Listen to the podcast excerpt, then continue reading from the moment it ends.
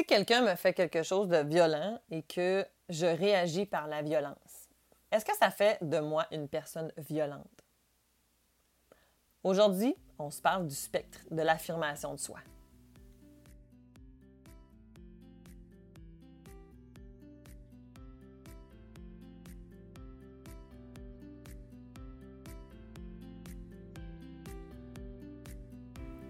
Allô à toi qui m'écoutes. Merci d'avoir choisi le podcast Corsé, le podcast qui parle de coparentalité.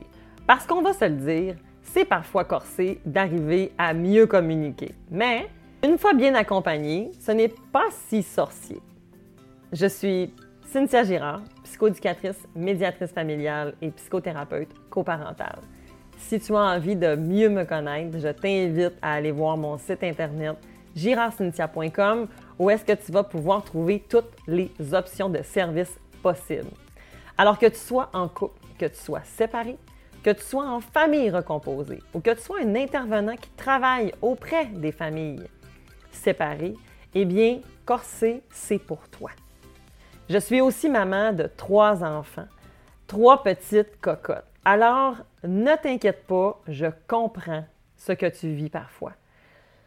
Je suis consciente que la théorie et la pratique sont parfois difficiles à arranger ensemble. Alors, je vais faire de mon mieux pour vulgariser le plus possible et rendre ton quotidien plus agréable. Mon objectif, améliorer la relation que tu as avec tes enfants et avec ton coparent. Parce que c'est ma mission. Alors j'espère que tu es prêt parce que corser, ça commence maintenant.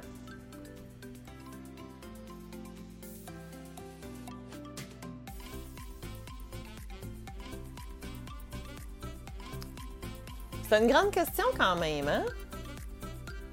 L'affirmation de soi, la colère, l'agression, l'agressivité, la violence. Quel spectre intéressant! en fait, la semaine dernière, j'ai abordé une situation que ma fille a vécue avec un jeune garçon de l'école. Et euh, je voulais justement qu'on parle d'affirmation de soi. La semaine passée, j'ai plutôt parlé de est-ce qu'on couvre trop nos enfants. Puis si vous ne l'avez pas écouté, ben je vous invite à y aller. C'est l'épisode juste d'avant. Fait que, tu sais, prends deux secondes, va le voir, puis tu reviendras après. Si tu l'as déjà écouté, ben tu comprends un peu, en fait, dans... Tu comprends le contexte. Puis là, ben, pour ceux qui ne l'ont pas écouté, puis ça leur semble pas de l'écouter, je vais faire un petit résumé très rapide. Ma jeune fille, ma petite cocotte, elle a vécu quelque chose avec un, un garçon à l'école. Euh, puis le, garçon, en fait, la, l'avait un peu pris en grippe, là. Euh, mais pas tous les jours. On n'était pas dans l'intimidation, mais on était dans des comportements qui étaient irrespectueux. Puis il y a eu euh, des gestes isolés de, de, de violence, mais on n'avait pas eu de, de répétition. Comme par exemple, le jeune garçon, était, il manquait de respect, il l'a poussé. il y a eu ce genre de, comportement-là. Puis ma fille, elle a essayé de s'affirmer, mais c'était difficile pour elle parce que ben, il y a une portion où est-ce que c'était, c'était, pas assez ferme. C'était pas assez. Euh, c'était trop doux. Euh, il était. Euh, je le sais que dans l'air des mondes, ce serait le fun que tu dises à l'autre arrête, puis arrête tout de suite. Malheureusement, c'est pas comme ça encore qu'on vit. Puis, ça serait le fun que ce soit ça. Mais en même temps, l'autre, il y a aussi ses bébites et ses enjeux. Puis si vous écoutez l'épisode de la semaine passée, bien, vous allez comprendre justement que euh, c'est ça, on a compris aussi que lui aussi vivait ces choses. Est-ce que ça excuse les gestes qu'il a fait à ma fille? Ben non. Ben non, ça les excuse pas. C'est pas ça que je suis en train de dire, là. Mais ça me permet de comprendre, par exemple, le contexte dans lequel ça s'inscrit. Puis que, ben, dans l'affirmation de soi, ce qui se passe, c'est que des fois, on ne sait pas la limite entre là, je suis encore en train de m'affirmer ou est-ce que je suis en train de acheter la paix ou est-ce que je suis en train d'être violent, tu sais? Fait que c'est un peu de ça que j'ai envie de discuter. Puis là, on parlera pas de... de, de j'ai pas envie de tomber dans les définitions puis dans tous euh, les, spectres de la violence. Ça, on pourrait le faire à un autre moment. Euh, dans un autre épisode. Puis je vais d'abord avoir une invitée euh, qui a travaillé avec, dans les maisons d'hébergement pour femmes victimes de violence. Fait que ça va être vraiment un épisode génial. mais c'est pas pour maintenant. Là, je veux vraiment parler de l'affirmation de soi. C'est plus ça qui m'intéresse comme sujet aujourd'hui. L'affirmation de soi, dans le fond, la, définition que moi, j'ai décidé d'adopter puis que j'adore euh, me provient en fait euh, d'un ami, Robert Savoie, qui euh, m'avait montré cette définition un jour et que je cite maintenant. S'affirmer, c'est dire ce que l'on vit, c'est exprimer ses besoins, c'est poser ses limites, c'est faire des choix, c'est prendre des décisions dans le respect et dans l'écoute de soi. Mais c'est aussi, par exemple, ne pas être dans la défensive. Hein. Je ne suis pas dans l'affirmation de soi si je suis dans la défensive, si je suis dans la peur, si je suis dans la non-responsabilité, je ne suis pas dans l'affirmation de soi. Parce que la responsabilité, c'est d'accepter que j'ai un pouvoir sur quelque chose. Je peux faire un geste. Je peux dire quelque chose. Je peux changer ma situation. Il y a une grande différence, puis c'est pas de ça qu'on va se parler aujourd'hui, entre avoir été victime de quelque chose et d'être dans une posture de victime. C'est très différent. Plusieurs intervenants qui travaillent justement avec les, familles qui ont vécu de la violence familiale seraient vraiment en mesure de pouvoir bien distinguer, sont bien en mesure de distinguer les deux. Puis on pourra en discuter à un autre moment. Dans l'affirmation de soi, qu'est-ce que je vais faire en fait? L'affirmation de soi, la personne, elle pense que ses droits et ses besoins sont égaux à ceux des autres. OK? C'est la même affaire. Ça veut dire que sa colère qu'elle vit, parce que maintenant tu vis une situation, OK? Tu vis une situation, tout, tout ton bagage, toutes tes expériences, ton tempérament et tout ça. Puis là, tu vis une situation dans laquelle tu te sens frustré, tu te sens incompris, tu te sens, dans l'injustice, tu te sens, tu te sens pas bien, puis ça génère de la colère. La colère, c'est une émotion. La colère, c'est une émotion qui me renseigne sur le fait que j'ai été pas respectée, j'ai besoin de me faire respecter, j'ai besoin de mettre mes limites. La colère, elle me dit ça. Fait qu'elle a le droit de vivre, la colère, c'est vraiment OK. Puis là, ma colère, ben, elle est, dans l'affirmation de soi, ma colère est légitime. Je peux et je veux la faire reconnaître. Hein, j'ai le droit de le faire. Dans, dans l'affirmation de soi, ça ressemble à quand je m'exprime au jeu, quand je donne mon opinion sans l'imposer nécessairement. Quand euh, je fais une demande qui va être claire, euh, qui va être en. Quand je vais imposer, quand je vais mettre mes limites, quand je vais exprimer mes émotions, mes sentiments, quand euh, je vais me faire respecter, quand je vais refuser une impolitesse, quand je vais faire respecter mes droits, quand je vais négocier, euh, quand je vais potentiellement me retirer aussi des fois d'une situation. Tu sais, si tu es avec une autre personne, puis que euh, tu t'estimes, euh, une il faut qu'il y ait une fin. Ça peut être tout à fait OK de dire, ben là, je vais sortir de cette situation-là, puis on pourra en reparler peut-être quand on sera plus disposé, disponible. Parce que là, visiblement, ça ne fonctionne pas. Tu sais. Donc, ça, c'est s'affirmer. Puis pour s'affirmer, ben, c'est sûr que j'ai besoin d'être connecté à moi. J'ai besoin d'être connecté à mes besoins. J'ai besoin d'être connecté à mes émotions. Parce que autrement, ben, je risque d'être euh, beaucoup plus en réaction. Puis d'avoir une réaction qui va être plus comme impulsive, potentiellement. Puis que là, je vais sentir que je suis comme légitimée de foncer, d'agresser, de faire mal, tu parce que je vais être en réaction à ma colère.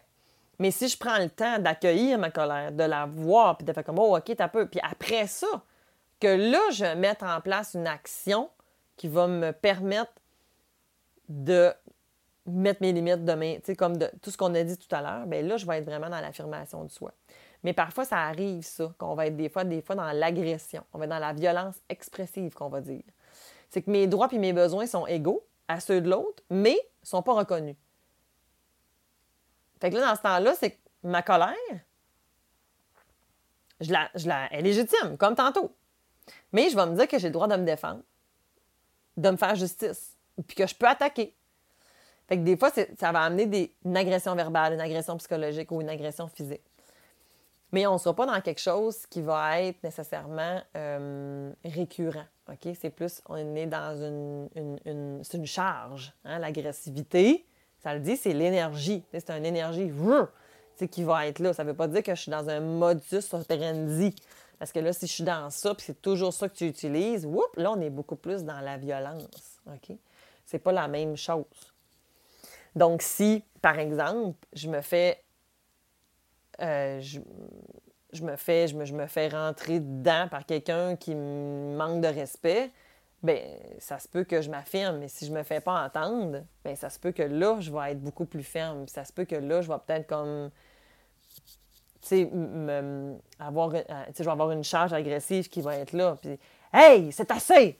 sais, ça se peut que je vais m'imposer davantage parce que là, je veux être entendu. Je veux que ça, ça, ça, ça s'arrête.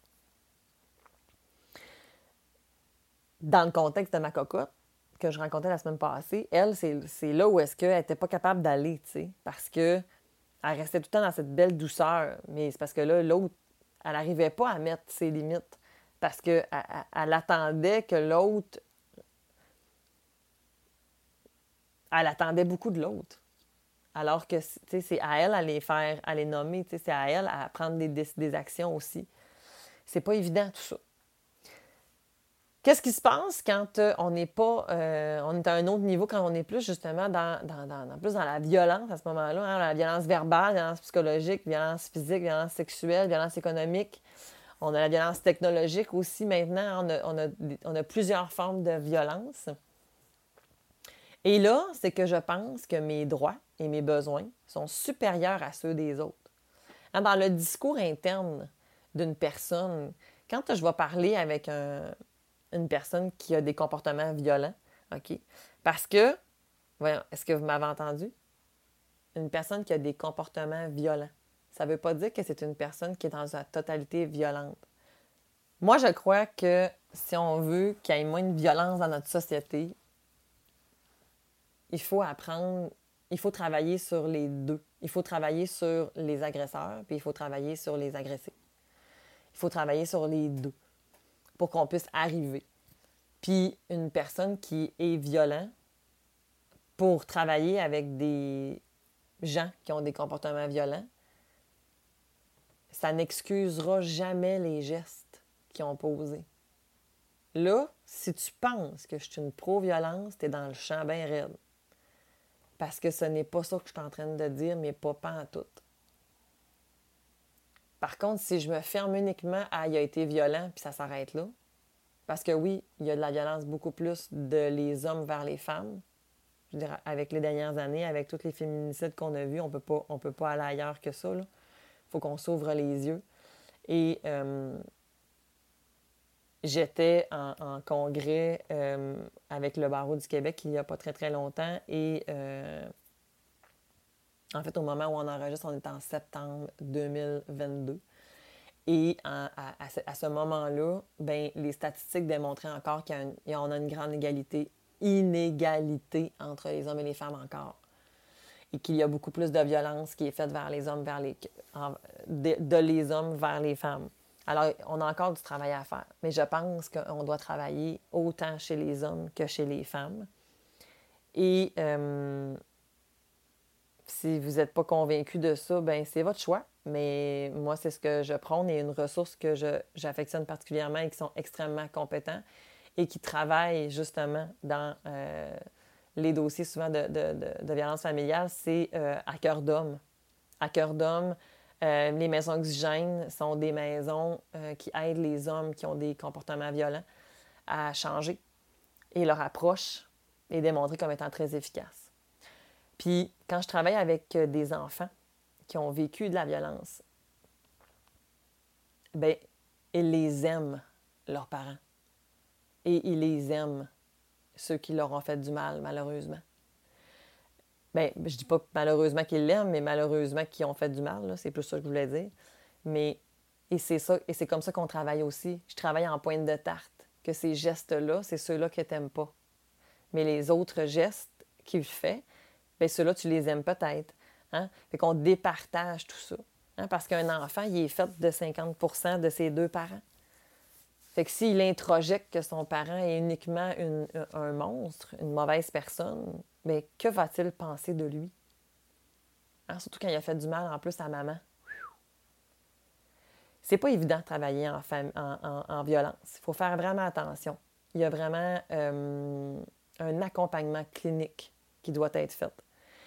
Et euh, c'est sûr qu'en travaillant avec des enfants, ben moi, je travaille avec la famille. Fait que je travaille souvent avec euh, les deux, dans le fond, le plus possible. Puis là, les deux, ça ne veut pas dire les deux ensemble, bien entendu. mais il y, a, y, a, toute une finesse, il y a toute une intervention systémique à venir faire dans tout ça. Donc, j'ai tellement bifurqué de mon sujet. On revient. J'avais dit que je ne parlerais pas de violence. J'en ai parlé. Je voulais parler de l'affirmation de soi.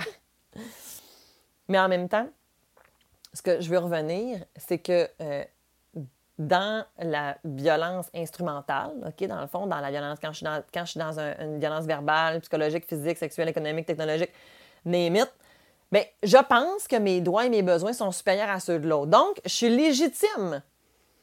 Je sens que je suis légitime de les imposer quand je suis frustrée. Quand il y a quelque chose qui ne fait pas mon affaire, mais j'ai le droit de faire ça parce que dans mon discours interne, je le sens que c'est OK, tu sais. C'est pas le cas en tout, là, OK? C'est pas ça du tout. On veut pas être là-dedans. Mais c'est à ce niveau-là qu'il faut venir changer le paradigme. La, si je fais rien que travailler sur le comportement, ça va recommencer. Ça va forcément recommencer. Fait qu'il faut que j'aille beaucoup plus profond. Hein.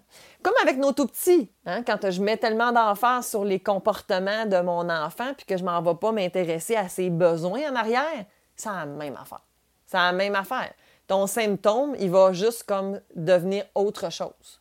Fait il faut qu'on essaie d'aller voir en arrière, c'est quoi. Puis parfois, euh, ben, on, peut avoir ce genre de comportement-là. Fait qu'il faut faire attention.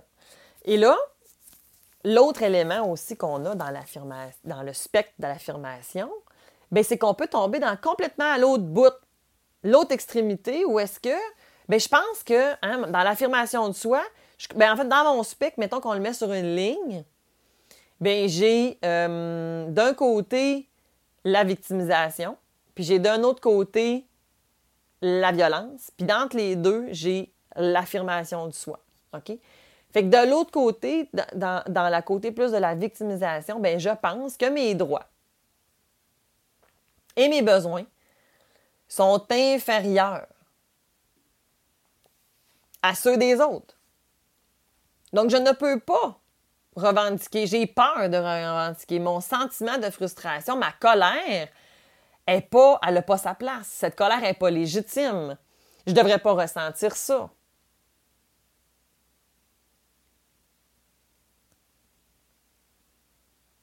On en a beaucoup des fois des gens qui sont dans ça. On n'a tellement pas appris hein, que la colère, c'était OK qu'on avait le droit de ressentir des émotions désagréables, qu'on avait le droit de se fâcher. Surtout les femmes.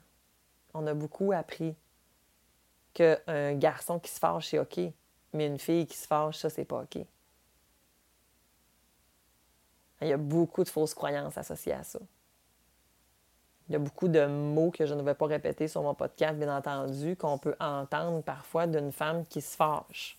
Mais un homme qui se fâche, hop, soudainement, c'est différent. Pourquoi? Ça, il faut changer ça. Ça, il faut que ce soit différent. Mais quand je suis dans la victimisation, bien, ce que ça fait, c'est que je peux avoir des comportements autodestructeurs. Je peux avoir des comportements aussi, des fois, qui vont être pas appropriés non plus pour, pour, moi euh, ou pour l'autre, mais dans le sens que je vais être dans la paralysie. Je vais être dans la rationalisation. Hein, je vais essayer de me convaincre. Je peux être très désorganisée, beaucoup d'anxiété, beaucoup de somatisation, beaucoup de dépression, de symptômes dépressifs. Je peux être dans les idéations suicidaires, je peux avoir de l'automutilisation, je peux avoir de l'abus de substances, je peux avoir des excès euh, économiques alimentaires. Dans tout le spectre, on peut être beaucoup dans ça. Hein, quand Parce que d'accepter que mes besoins mes droits sont aussi légitimes, ça va me demander de poser des actions. C'est pas évident de traverser le spectre vers l'affirmation de soi. J'ai une, euh, une collègue en qui, euh, qui une, psychoducatrice, en fait, avec qui, qui a, longtemps travaillé aussi dans les maisons d'hébergement pour, euh, pour les femmes, en fait, qui étaient victimes de violence conjugale. Et elle m'expliquait que on peut souvent voir dans les maisons, justement, des femmes entre elles qui vont être violentes. Alors que pourtant, elles ont été elles-mêmes violentées. Puis je trouvais ça super intéressant qu'elle m'explique justement ce spectre-là. Le spectre que je vous parle aujourd'hui. Euh, je me suis formée, bien entendu, depuis tout ce temps-là, mais quand même, je, je, je, je trouvais ça super intéressant que pour apprendre à s'affirmer, puis pas tomber dans l'autre spectre, surtout quand tu as été tellement brimé, bien, il y a comme un, il faut, il faut, c'est un apprentissage, un long apprentissage. Puis l'affirmation de soi, ça demande beaucoup d'introspection. Ça demande beaucoup d'acceptation, beaucoup de responsabilisation. Puis quand tu as vécu des choses difficiles, c'est pas facile d'arriver là. C'est un accompagnement clinique important. Dépendamment des profils, bien entendu et dépendamment des formes de violence aussi, parce que. Puis quand je dis forme de violence, là, je parle pas de. C'est-tu de la violence verbale, psychologique, c'est pas de ça que je parle. Il y a des. Tu quand je vous dis qu'on reparlera un jour de la violence, là, il y a comme des. Il y a des niveaux. Euh, sont tous inacceptables, sont tous pas acceptables, OK? Mais il y a quand même des. des dans, les profils et les dynamiques de violence, il y, a des, il, y a, il, y a des, il y a des nuances quand même. Fait que c'est sûr que. Il y a, le parcours peut être différent, OK? Dans le fond, au niveau de l'accompagnement clinique, le parcours peut être différent. Puis pour s'affirmer, ben ça prend, euh, ça s'apprend. Ça s'apprend, puis c'est pas toujours quelque chose qu'on a appris. Puis, ben, ça fait partie de ma mission, moi, de faire en sorte que les enfants ils soient entendus le plus tôt possible dans leur, dans leur existence. Parce que plus ils vont être entendus, puis plus il n'y en aura pas de violence. Ou que s'il y en a, elle va s'arrêter. Ils vont pouvoir sortir de ça le plus rapidement possible. C'est mon plus grand souhait. C'est mon plus grand souhait. Puis des fois, tu n'es même pas conscient en plus que tu vis ça non plus. Hein. Fait que, tu sais, c'est ça. C'est vraiment pas. Euh, c'est vraiment un sujet délicat que je viens d'aborder avec vous. Vous le voyez, je suis comme un peu décousue, on dirait, vers la fin. Mais voilà, j'avais envie de. Puis plus on va apprendre à nos enfants que leurs émotions, c'est OK, que leurs émotions sont légitimes, que tu as le droit d'avoir tes émotions, tu as le droit d'avoir des besoins, puis tu as le droit que ce soit pas pareil au mien. C'est pour ça que c'est important, justement, que dans la, parentalité bienveillante, c'est ça que ça veut dire. La parentalité bienveillante, ce que ça veut dire, c'est que ça veut dire que les enfants, ils ont des besoins, puis ils sont légitimes. That's it. C'est ça que ça veut dire. Ça veut pas dire que tu es le meilleur ami de ton enfant. Là. Ça veut pas dire que tu es laxiste, ça veut pas dire que, que tu, dis jamais non. Pas en tout. C'est juste qu'il n'y a pas de règne de pouvoir. On n'est pas dans une espèce de. Il y en a un des deux qui est comme plus fort que l'autre. On n'est pas dans ce rapport de force-là. Mais il y en a plusieurs qui ont été élevés comme ça. Donc, euh, voilà. C'est de ça que j'avais envie de parler. Alors, j'espère que tu vas pouvoir mieux t'affirmer être capable de plus faire valoir sans tomber dans les, un des deux spectres. j'ai parlé tantôt, en fait, hein, de victimisation, de parler de bourreau, des fois le sauveur. Dans l'affirmation de soi, on est beaucoup dans la communication non violente, justement, mais si tu as envie d'aller plus loin, l'épisode 5 de la saison 1, euh, j'abordais ce sujet-là. Euh, donc, si ça tente d'aller un peu plus loin, ça peut être aussi un, bon, euh, un bon épisode. Si tu as envie de changer tes comportements, si tu as l'impression qu'aujourd'hui, ça a ouvert une brèche en toi, je t'invite à te rendre sur mon site internet girardcynthia.com, d'aller explorer mon accompagnement PAF et mon accompagnement corsé, qui sont tous deux pour aider à modifier ces stratégies parentales, qu'on soit ensemble ou qu'on soit séparés.